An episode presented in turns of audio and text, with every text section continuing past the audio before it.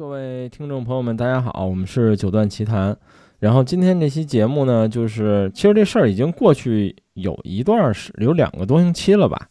但是我们今天想来聊一期，呃，应该属于唱片推荐，但又不太是，因为我们只想聊关于一个音乐家的一个话题，就是一，但也没有任何什么纪念或者这种主题但我们就想聊聊小泽征尔。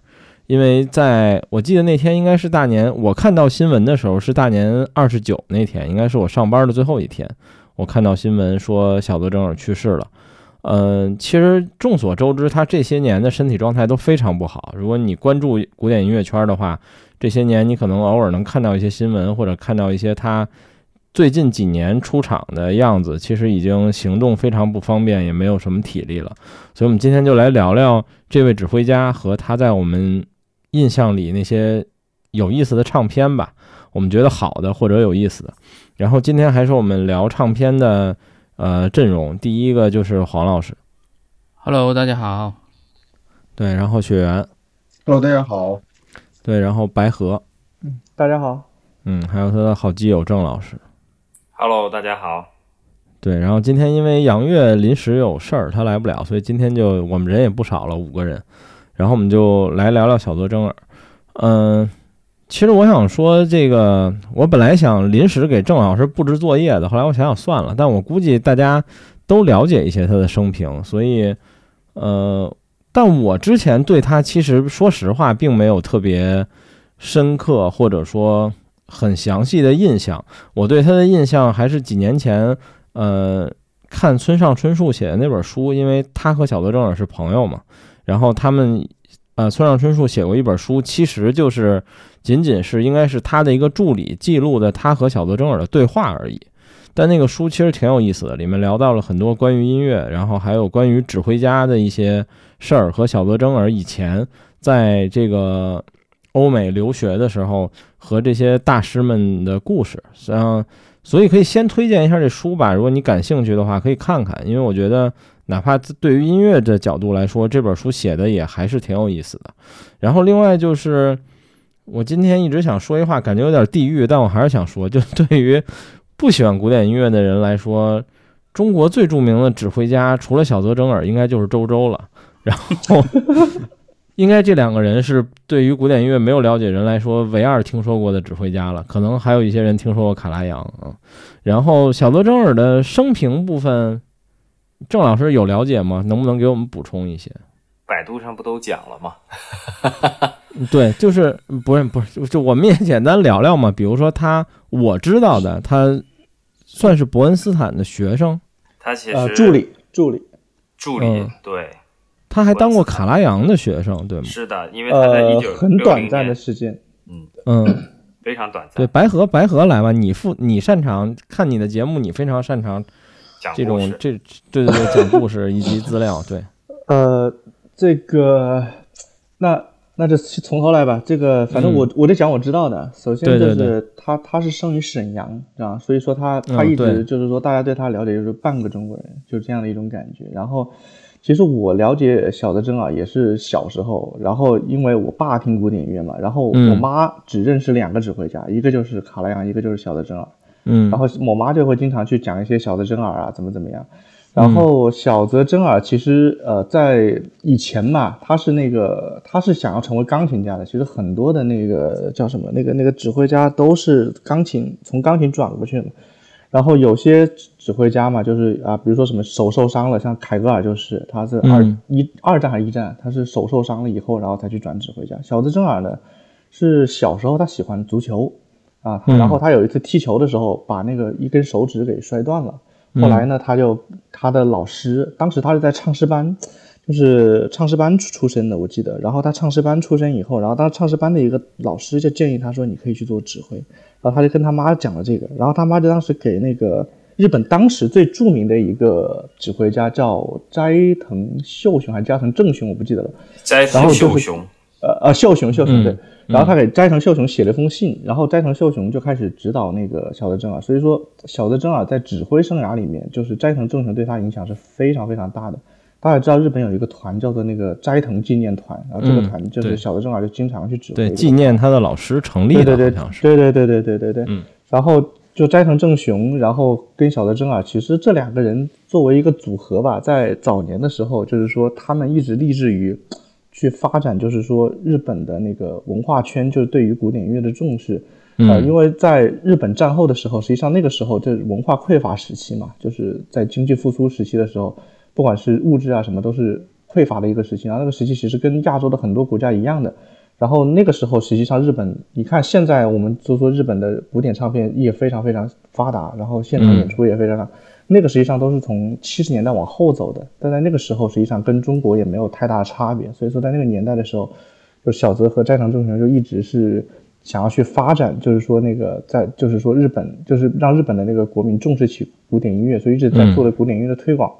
呃，然后，呃，在这个之后呢，我当时我我记得是我在上初中的时候啊，我当时读我我不知道是一篇作文还是一篇那个什么读者文摘上的文章，还是说一个语文课语文考试卷里面的一个阅读理解，我忘记了。当时有一个故事是这样讲，但这个故事我没有找到出处，他是讲的是。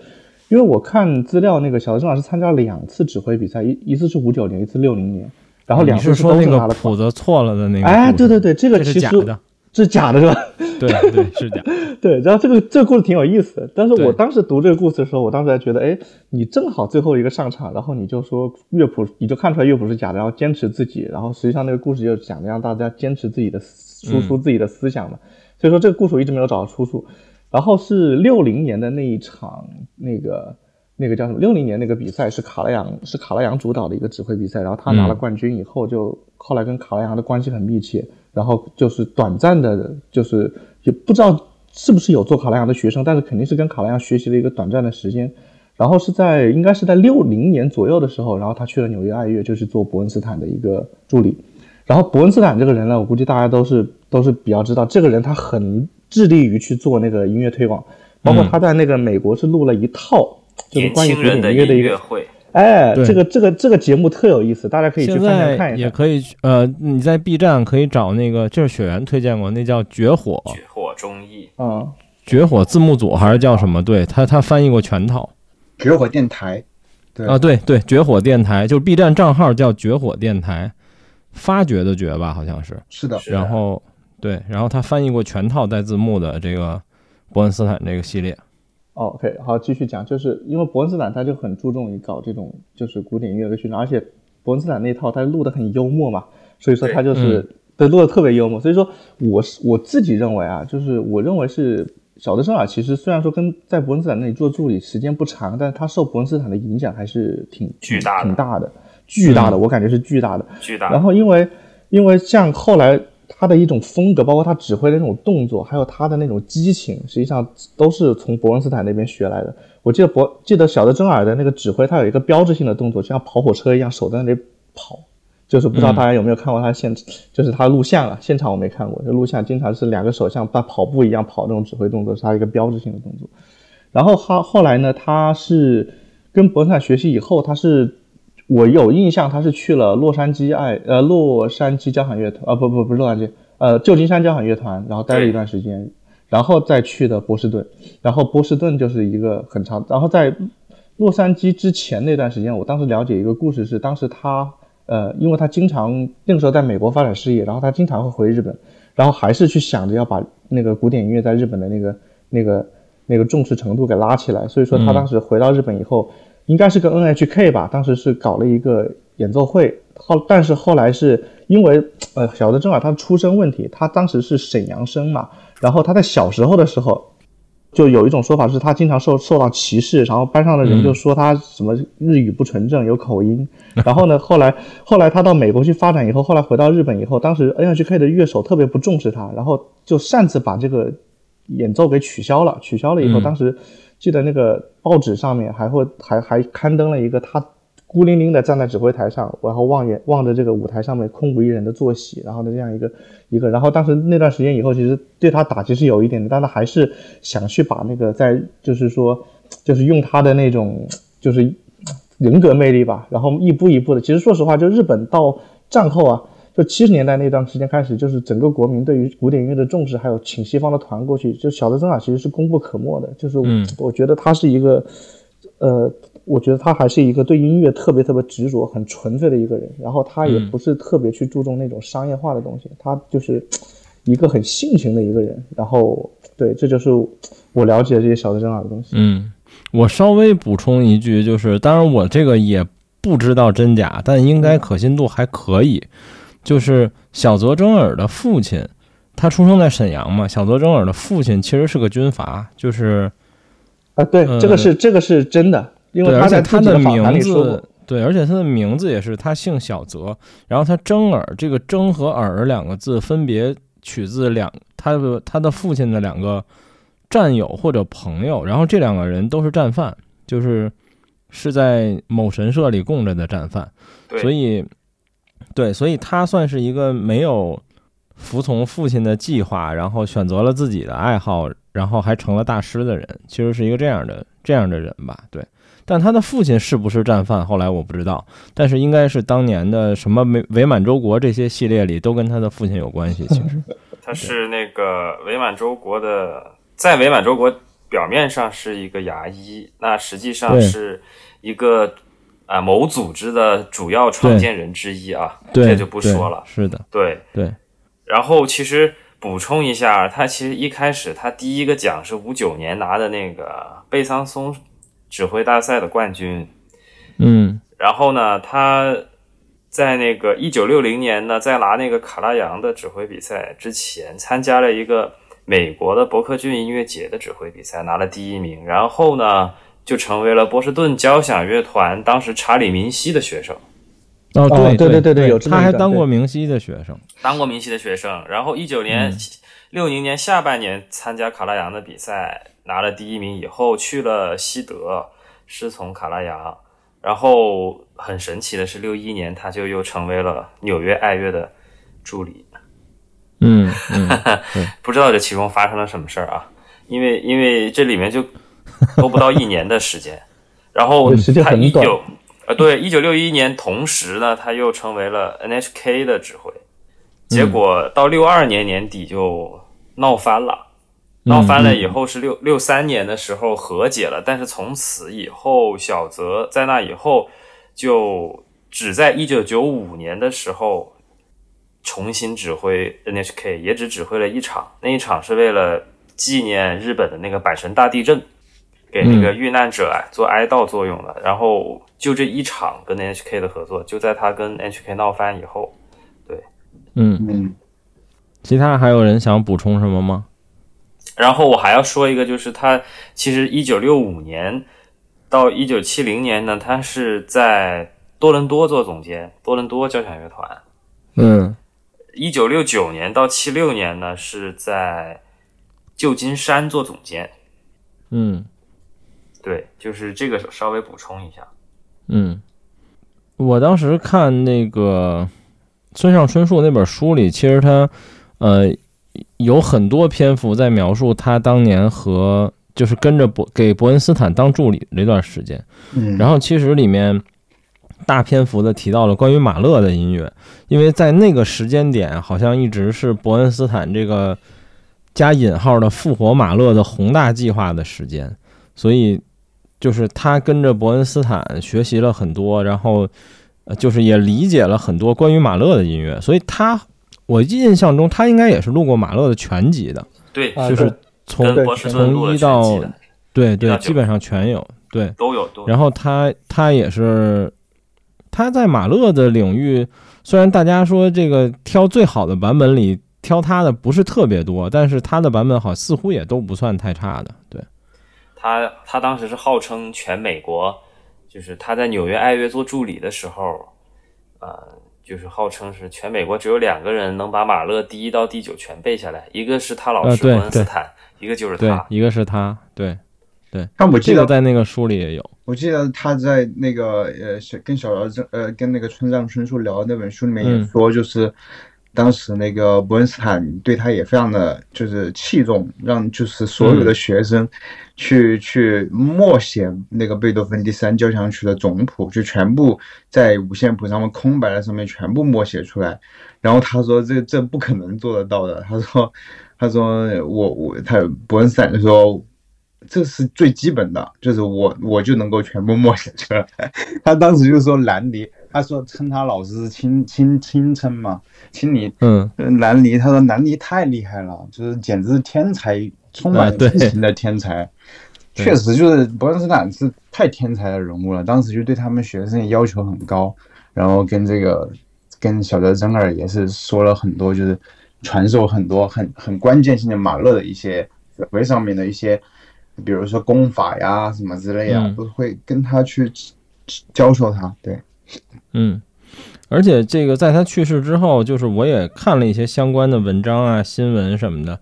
其实还有很多内容里边也提到，就是说小泽征尔是一个非常勤奋，然后就是也很努力的人。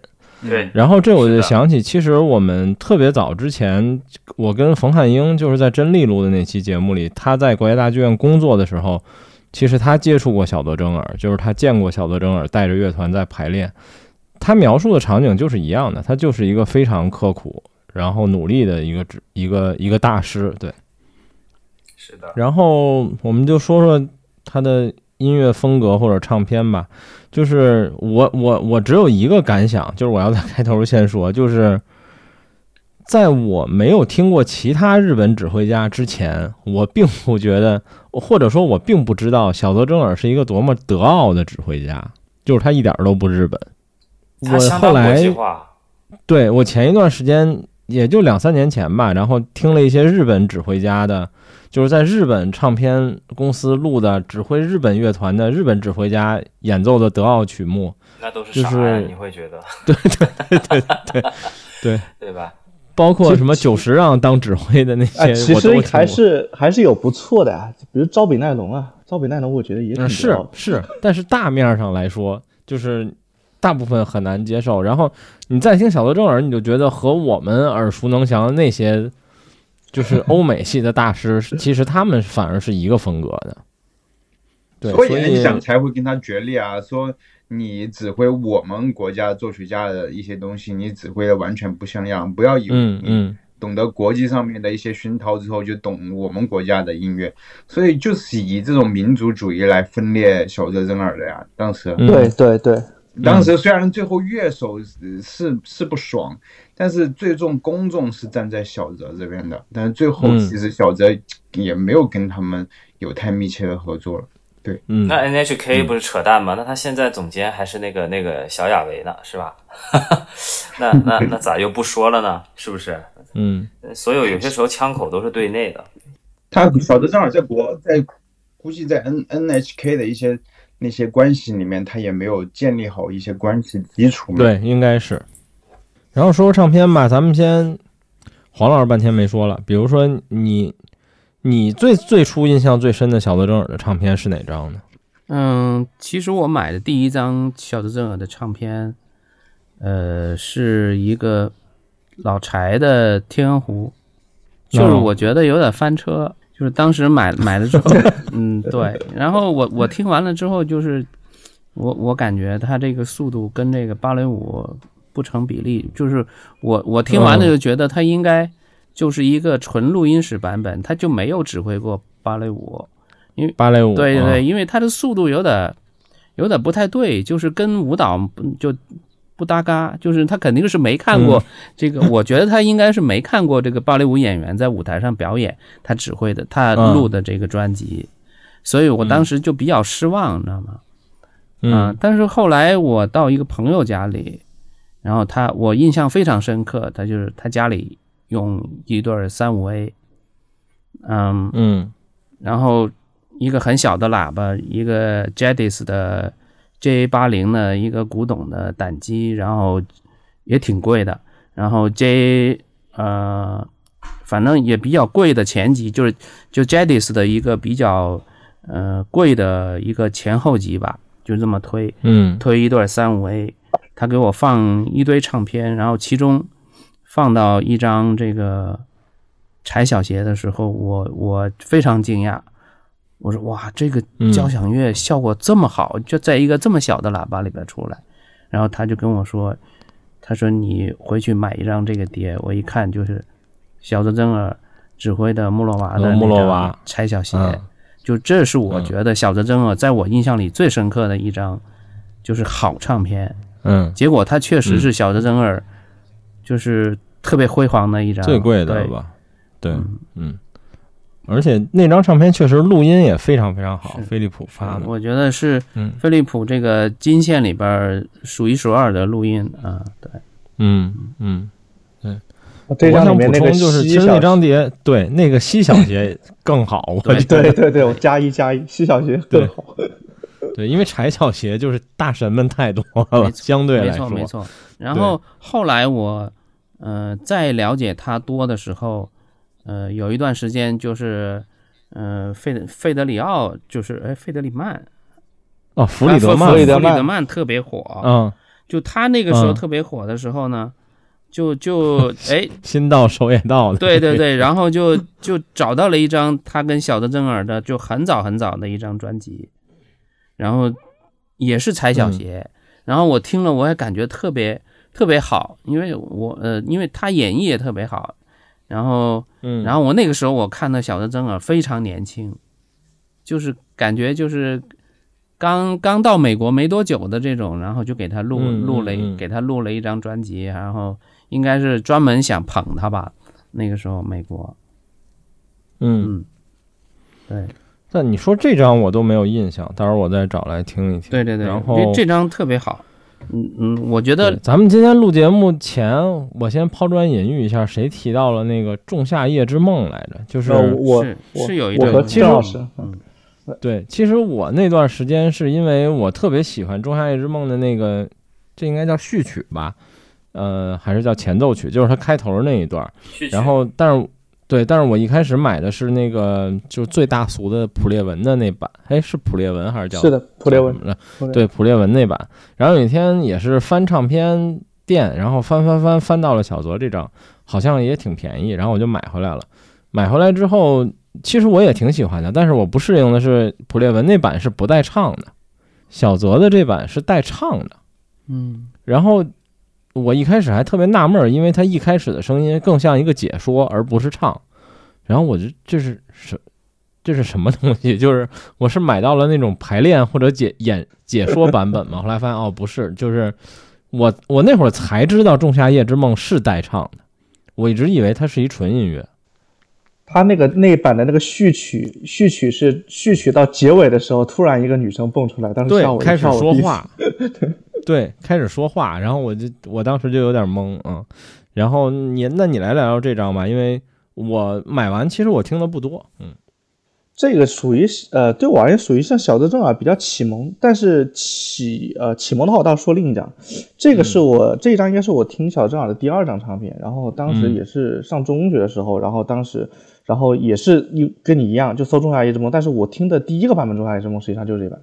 哦哦，呃，然后这一版实际上我很长一段时间都把它当一个标杆。首先这一版录音特别的好，真的特别好，而且这个曲子的序曲就特 HiFi，呃，很 HiFi，对对。然后就是小泽征尔的风格，其实是他他其实和那个伯恩斯坦有相似之处，就是说伯恩斯坦跟他都讲究一个生动，然后小泽征尔其实他的一个特点就是说他在一些生动的东西上面，他的表现力就特别特别强，因为你会发现，就是小的正好如果说去。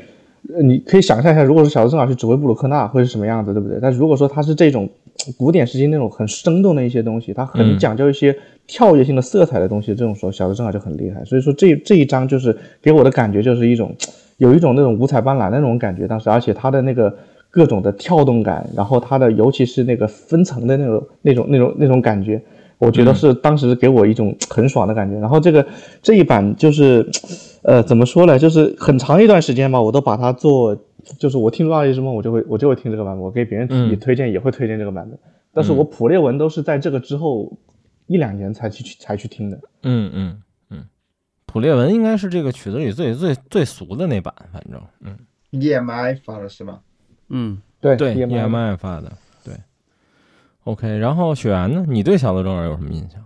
我对小泽征尔好像，我听他的录音都是集中在就是他跟波士顿交响乐团合作的那个期间的一些协奏曲，就比如说郑老师不是也也说了吗？就是群里面就是他跟呃齐马曼的那个呃拉赫的那李斯特，对对对，拉赫一系列都是跟他合作的嘛。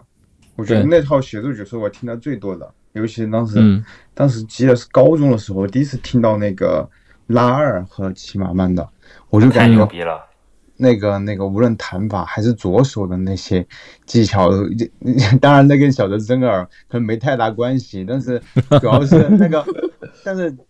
当时就是觉得，哇靠，这个这个骑马曼的这个技术太强了。当然，波士顿也很厉害。我记得他在跟小村上春树聊的时候，他说波士顿和这个呃他带过的那个叫什么克利夫兰这两个团，他就是非常的细腻。你让他去做一些非常纽约爱乐的那种东西，他们绝对做不到。他还聊过这些东西。嗯，呃，他跟齐马曼除了那个。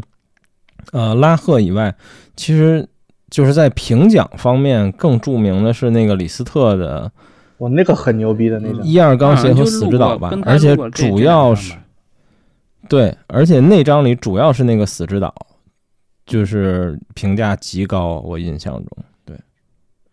而且突然咱们聊到这，我觉得还挺逗，就是，嗯，我我我之前一段时间吧，就是。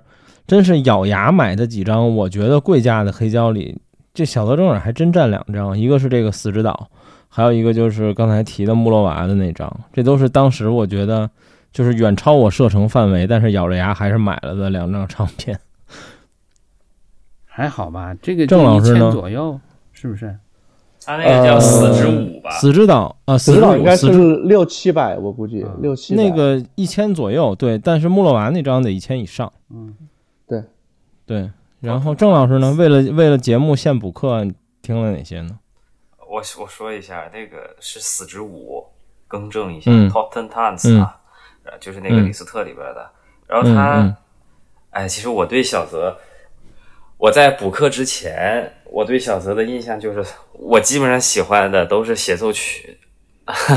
说起来好像跟小哲也没什么关系啊，啊。那不得不说，他他的他跟人录的协奏曲都很牛逼，像什么鲁道夫·塞尔金的贝多芬钢琴协奏曲，然后呃那个跟齐默尔曼的李斯特、拉威尔、拉赫玛尼诺夫，然后呃还有就是跟那个你像跟李云迪录那个普二，嗯。这些都给我留下了很深刻的印象。然后还有一套你们可能没听的，但是我觉得挺好的，是最近出的录音。那个阿格里奇吗？呃，不是，不是阿格里奇，那个算排不上号啊。那个等会儿说。我觉得你们都可以去听一下他最近两二零二零年出的，跟那个水户室内乐团那个圆号协奏曲，莫扎特的圆号协奏曲。啊，我知道。吹的那个是巴巴拉克，是柏林爱乐的首席。这个非常好，这张非常非常的好。是他晚年出的这几张，好像全是和这个水壶出的，几乎大部分。对对，晚年基本上两千年以后吧，都基本上是跟水户出的。对对，然后呃，这个在补课之前，他除了协奏曲的录音给我留下印象比较深以外，剩下的给我留下印象深的就是他和那个波士顿。是不是波士顿啊？录的那个拉威尔，拉威尔的那个嗯波莱罗，啊，是的，对吧？然后他还有一个早期的六十年代的，是跟哪个团录的？是跟呃，跟那个，哎呀，忘了一下，记不起来名，记不起来名字。录了一套那个拉威尔的镜子集的改编，呃，那个配器交响乐团配器版的镜子集，我不知道你们有没有听过？一九六三年出的。乐团是波士顿哦，也是波士顿，然后那里边有一套拉威尔的镜子集，呃，也也也也挺好的，嗯，就是你可以听到，你可以听到那个水妖的交响乐团的版本，就特别牛逼，嗯，然后然后后来呢，他又跟波波士顿录了一版那个拉威尔，那个里面就有那个达芙妮与克罗克罗埃。然后也再录了一次那个波莱罗，然后这这现在又有了那个圆舞曲，还有还有那个呃帕凡，我觉得他两次录的拉威尔我都还挺喜欢的，对，然后还有一个就是他呃九十年代九四年和维也纳爱乐录的那个史赫拉查德，就是《天方夜谭》，我觉得也很好。对，这就是他在之前给我留下印象最深的。嗯，一个是拉威尔，一个是那个啊史赫拉查德这两个录音。然后我在这两天补完课以后呢，我又发现他两千年以后跟水户室内乐团录的那一套莫扎特的交响曲啊，就是莫扎特晚期那几首交响曲啊，还是很好的，就是。还是不错，就是比他比他那一套贝多芬强一些，哎，强太多了，不是强一些，是强许多许多。我觉得莫扎特很适合他，或者说他那套他那套贝多芬，我是真听出日本味儿来了。其实他跟水户录的贝多芬最主要的问题，一个是，哎，怎么说呢？水户是室内乐团，贝多芬这个还是编制编制的要求要大一点，你听着就就没有群感。那本来也没群感，群感又少一点啊。那然后他他的处理，他老了以后，我感觉很多他贝多芬就不够干脆利落，听着，然后就反正听着就奇奇怪怪的。但是他莫扎特这一套就特别好，莫扎特这一套我觉得一个是呃风格上面还是稍微偏浪漫吧，然后呃。处理的非常的精细，然后尤其是第四十交响曲、四十一交响曲那两个大副格的乐章，啊，处理的非常的好。副格的副格的那个主题大题对题听得很清楚，啊，然后关键是水户室内乐团演莫扎特这个编制其实是合适的，就挺精致的，我觉得挺好。然后还有一个就是说他呃一四年跟那个斋藤。纪念交响乐团出的那一套拉威尔的那个叫做《女巫与什么》啊？那叫什么法法语？《女巫与女巫与孩子》《女巫与孩子》那一部呃，那个叫歌剧吧。然后这一套的录音也非常的好。然后我一直觉得，其实呃，这个小泽在对拉威尔的作品上面那个音色的把控，其实是都挺好的。就不管给什么乐团给他，他都可以把拉威尔该有的那种神秘感的音色、华丽的音色给他调出来。波士顿也好，斋藤也好，啊，他都可以能够把拉威尔音乐里面对音色的一个呃要求给他演绎出来。然后还有，其实就我还要说的是，他整体小泽对于法国作曲家的作品都录的比较全啊。这个就交给白河说吧，我就不再接着说。嗯，没有没有，你刚才说拉威尔的时候，我就想说，就其实小泽对于法国的那那作品，他的那个，他的可以把他的一些优势放大，其实他的那种精致啊，还有那种色彩，其实 我今天推荐名单里面有一张他在那个叫什么那个里基路的那个弗雷那那里面包括阿魂曲还有帕凡，是是是的是的是的，呃这一张太好了，其实说这是我可以说是小泽我最喜欢的一张唱片。就是就是，如果要选一张的话，就是这一张。这一张里面，哎，对，今天今天我们就不用发封面了啊，反正就这一个人，你挨个翻就行了，你都能翻着。对，刚才郑老师说的时候，反正我就在翻莫扎特，我已经找着了。啊，弗雷，弗弗雷这张封面很漂亮，一一缕阳光射进来那个。嗯。然后这这一张里面的那个帕凡，其实我我其实非常非常喜欢。然后这个帕凡。就我之前不是推荐过像那个那个 Wilcox 的那个和那个国国王和学院合唱团的那个帕凡，然后这个小泽这个帕凡呢，它就比那个要更加精致，它灵动，声音它的速度比较快，然后它这个是合唱版本的，所以说也有那种神圣的色彩。当时等那个那个叫什么那个合唱突然一下弱起，然后开始有起伏的时候，你感觉有一缕圣光照进来。而且他这个帕凡啊，合唱版的这个，我好像只听过小泽的版本是有合唱的。我当时非常的震撼，我不知道还有没有别的版本的。呃，很多很多。雷的帕凡有合唱，那个马里娜的那个也是合唱。那呃，帕凡其实合唱的也挺多的。啊，我我还是挺喜欢小泽这个版本的，挺震撼的。我也很喜欢，对，很震撼，就是有一种，就像我刚才说，有一种圣光打进来的感觉。这个我这个我觉得很难得的。然后。嗯，接下来就是说，我我我我听小泽第一张唱片，这个是当时早年时候我爸的一张收藏，然后然后这张我不知道你们有没有印象，叫做那个德沃夏克在布拉格。啊，我特别有印象，我就是我听了这你说这，我突然想起来，我之前都没想起来这张，就是这还算是一张打引号的名盘。然后算是算是对对，然后我听了很多遍，然后我特喜欢，听了很久之后，我突然有一天发现，哦，指挥是小泽征尔，哦，这样，我之前都没注意到。你们知不知道，就是德沃夏克在布拉格这个是有整场录像的？哦，这还真不知道，有整场录像，他是现场，然后他的，我我我当时小时候的时候，我爸是 VCD 啊。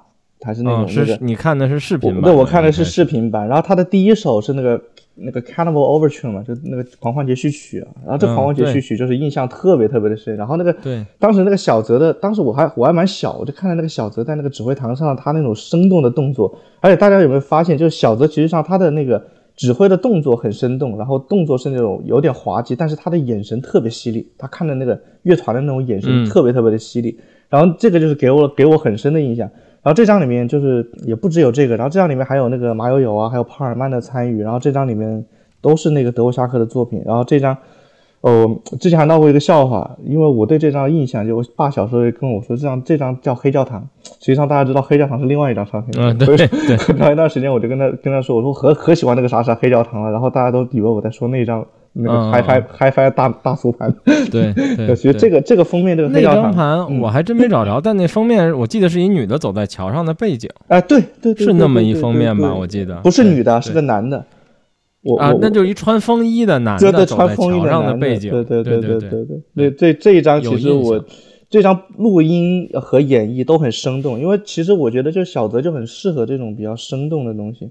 所以说这张我我我觉得大家就是属于，如果说你不了解小泽的话，这张一定要去听。然后那算是一张就是发烧友圈子里比较有名的唱片，其实啊是吧？对对，这张对这张其实我觉得呃真真的需要去听。然后在除了这一张，就是那个叫什么，也推荐一下那个也是个有视频版本的，呃，就是二零零二年的维也纳新年音乐会。这是小泽唯一的一次那个维也纳新年音乐会的一个指挥，然后还用中文说了新年。对对对对，当时就是每年的固定环节嘛，各种语言问候新年好。当时是那个他让首席讲的日语，然后自己啊新年好。我我我还查了一下这事儿，挺逗的。就是首先呢，其实他不是第一个用中文说新年好啊。对对对，不是第一个。对对，之前好像巴伦博伊姆还是谁，就是用自己用了一堆语言，其中包含了中文，然后说小泽的这个。就是首席用日语说了新年好，然后好像是没有商量好的，就是小泽还给了一个非常无奈的眼神，然后自己用中文说了新年好，因为好像本来乐团也是没用各国的语言来说的嘛，对。然后有人说的意思就是说，就好像他的日语被抢了，所以他改用中文，但是也有很多人就是说他可能本来就是要用中文，这也不好说，对。应该是本来要用中文，那那句吼的声音挺大的。然后当时因为视频很清晰，你知道，我当时看那个视频，他们说新年好的时候，那个口水都有有一滴流下来了。这个 这个大家可以去看一下，我印象很深，因为这个。嗯，OK，呃，黄老师还有什么小泽征尔印象比较深的唱片吗？嗯，你们都没有人提马勒吗？刚才听到就是讲讲这个贝多芬的演绎啊，我觉得小泽征尔演绎贝多芬。演绎最好的录音应该是在 Telek，就是 Telek，他有录过贝五，然后跟塞尔金录过全套的北港协。嗯，对，嗯，就是我觉得小泽可能是因为 Telek 的录音好吧，小泽的演绎我觉得还挺出彩的，而且就是跟他跟塞尔金的这个这个录音，我觉得 Telek。嗯，不是太夸张，这个钢琴的演绎反而对这个交响乐的这个能量，呃，录的特别到位，就是它的比例比较接近现场的这种这种比例，还还还蛮不错的，我还挺喜欢这一套这套贝钢鞋，嗯，另外就是他还有一张挺发烧的专专辑，就是在那个 High Performance 里面录的一套。这个，嗯，斯特拉文斯基的《彼得鲁什卡》跟《火鸟》，啊，是彼得鲁什卡跟《春之祭》，好像是，嗯嗯。那么，我觉得就发烧录音里面，他应该这两套还蛮还有点名气吧，嗯。嗯，对，就 High High Performance 就是跟我的那个名字有点像，叫 HP，嗯。就是只要是 high performance 都是比较 hi-fi 的录音。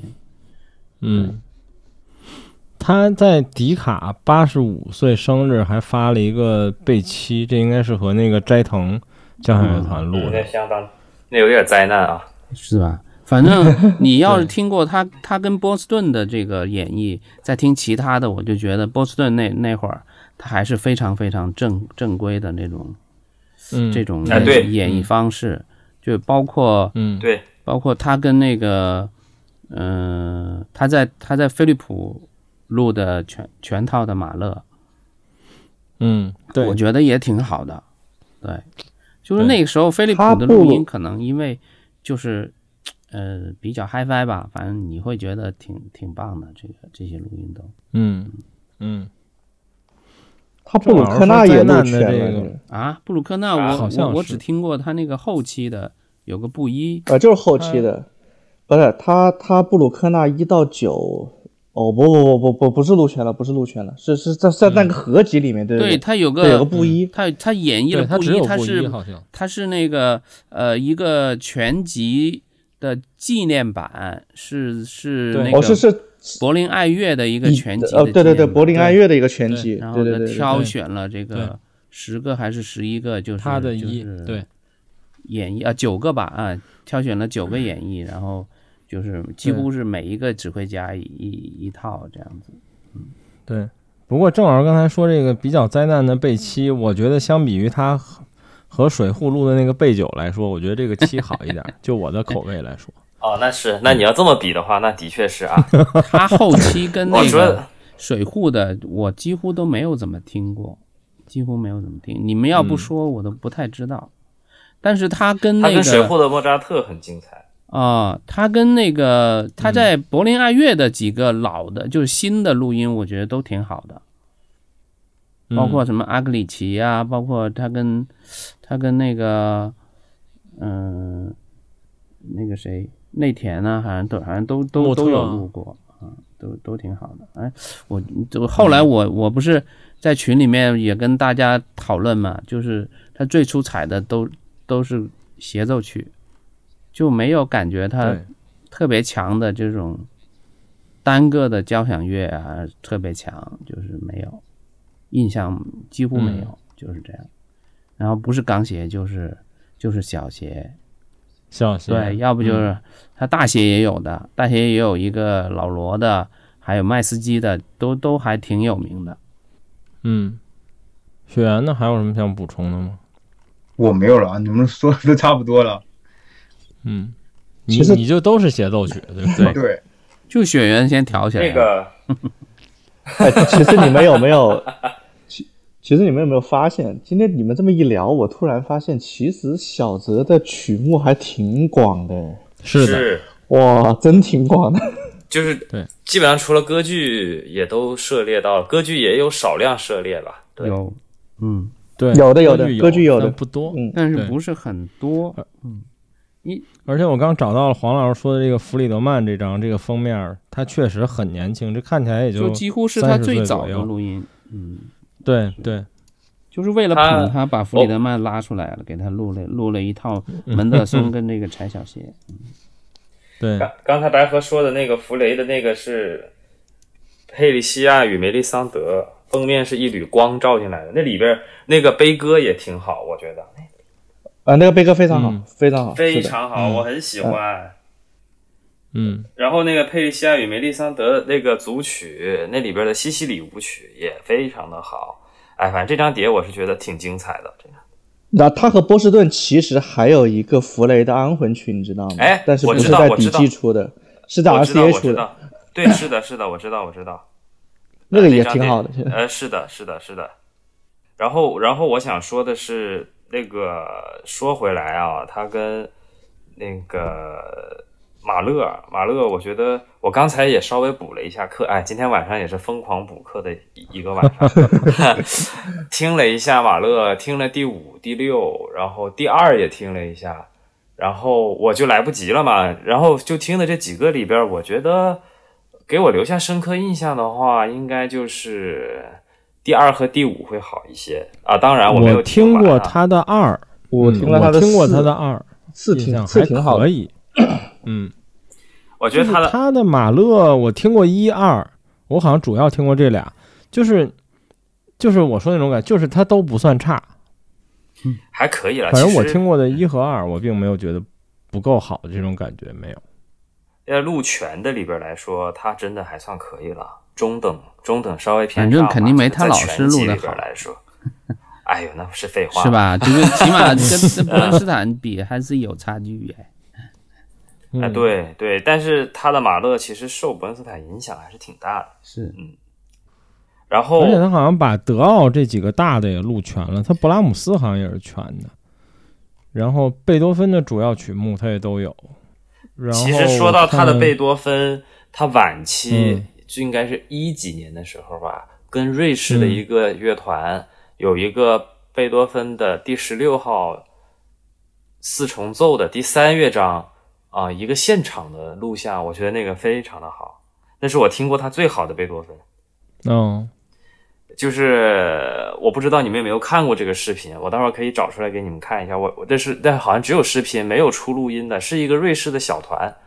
然后然后那个是那个曲目呢，我不知道，我至今都不知道贝多芬第十六第十六号那个四重弦乐四重奏改编成的交响乐团的版本是谁配器的。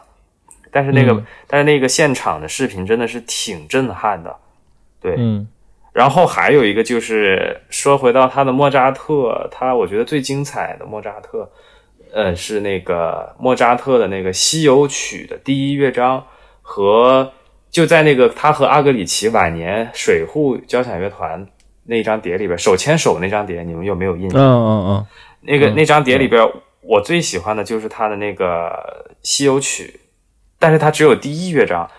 我觉得那个西游曲做的非常的细腻，非常非常的细腻，特别好。然后还有一个就是他零三年跟跟哪个乐团，好像是跟斋藤乐团里边有一个现场的，他是做 encore 的，做 encore，当时演了西游曲的第二乐章，那个慢板乐章，那个也特别牛逼，就是也是做的非常的细腻。我觉得小泽要说他的德奥。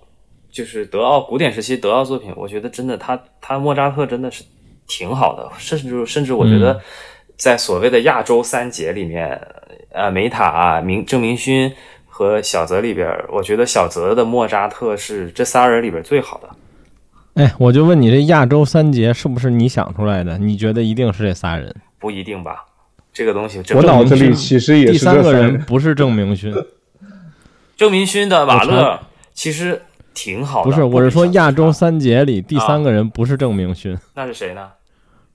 我忘了，是一中国人，好像我没怎么听说过的一个名字，仨字儿，我查查啊，反正好像不是郑明勋。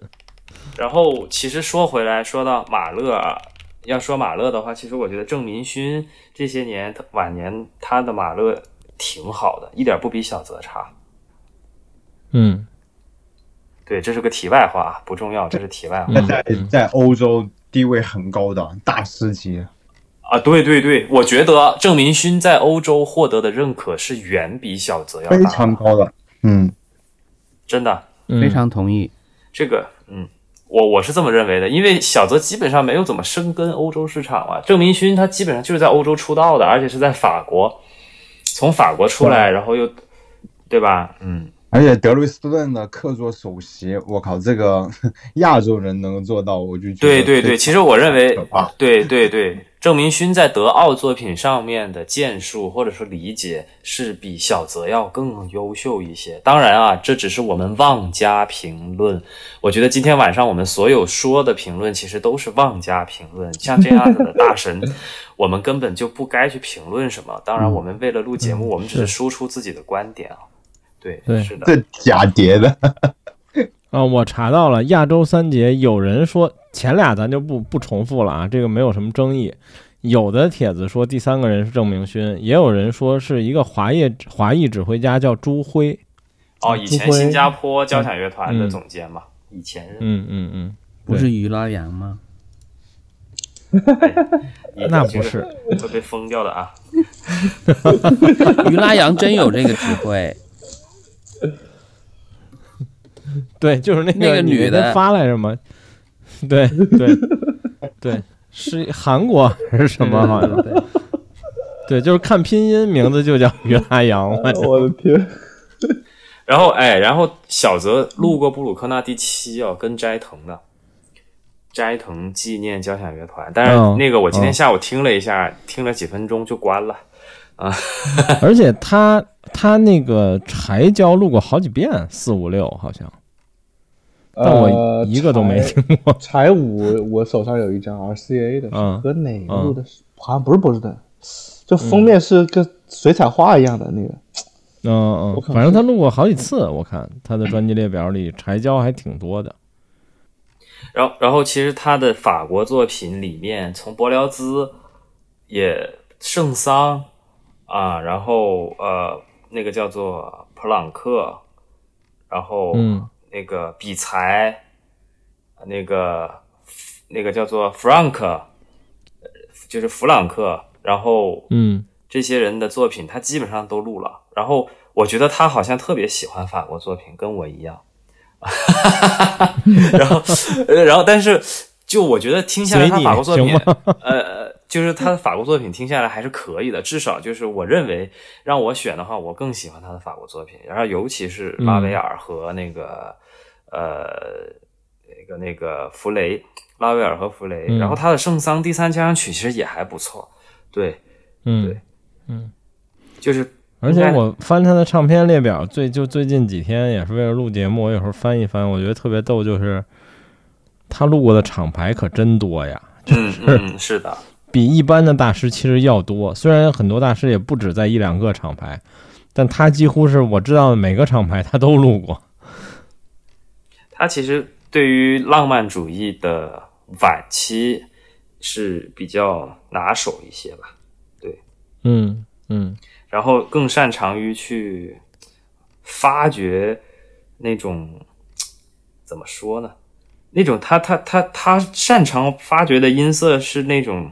拉威尔他们那种朦朦胧胧的比较神秘的音色，那你说对于德奥作品这样子的这种，呃，不是追求音色，而是追求作品结构啊，这种这个作品的一个叫做呃，我们说结构的排布，结构的一个解构，然后再整合这一类的德奥作品，其实好像啊，我不能说他不擅长，这是不尊重他，但是他好像的确不是他。最拿手的，当然啊，我们都只是妄加评论啊。然后我还要说的就是，其实我们在我在学指挥的整一个生涯，我的老师都是给用小泽来给我打鸡血的。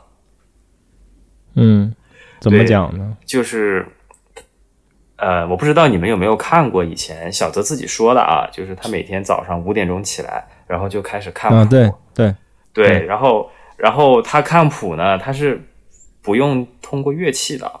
就是自己内心听觉，自己看自己唱，然后一边一边看一边唱，着一边背谱。然后当时我老师跟我说呢，零八年那个国家大剧院开张的时候，叶小刚写了一部现代作品，然后呢是给国家大剧院开张用的。当时第一场音乐会是请小泽来指嘛，然后从叶小刚教谱给小泽到第一场排练。好像是三天还是四天的时间，小泽就已经把谱子背下来了，然后全程背谱排练。嗯，就这件事情，就能看出来小泽这个人是非常努力的，而且他的确是很有天赋的人。嗯，对，是的，这是我要补充的内容。嗯，最后聊两句八卦，就是。我在最近的两三年里，对小泽征尔的印象，其实更多的除了唱片以外，就是视频里他各种衰老和身体已经非常不好的状态。很多视频里他坐着轮椅或者怎么样。然后前两年有有有一视频，你们是不是你们是不是有可能都刷到过？就是在他妈这种微信视频号里，什么我妈发给我了，患了老年痴呆的小泽征尔，然后。我说谁他妈老年痴呆了？就是我们我们某个某个那个他妈小区的业主群里还还转发到群里，然后就这些油腻中年们还在那儿哎呀感动什么？我说谁他妈老年痴呆了？就是这 这是我这几年对小泽正尔最最印象最深刻的一件相关的事情。不过小泽确实就是他晚年的时候，不断的他的家人或者他的公司以公司之名给他开各种票，但是最后小泽无法到场，就引发了很多群众的一些不满嘛。当然，对，这最近不是又说对对，而且这回不又说。他去世之后，现在就又变成了这个遗产争夺嘛？对，这两天在新闻上能看到，好像是他女儿跟他前妻的那种。他女儿和儿，不是女儿和儿子，儿子都是他第二个妻子，应该是的两个孩子吧？应该是，应该是这样的一个事儿。嗯，哎，但是我真的这几年对小德征尔最深的印象就是这个老年痴呆，我操！哎，行吧，然后那我们今天就。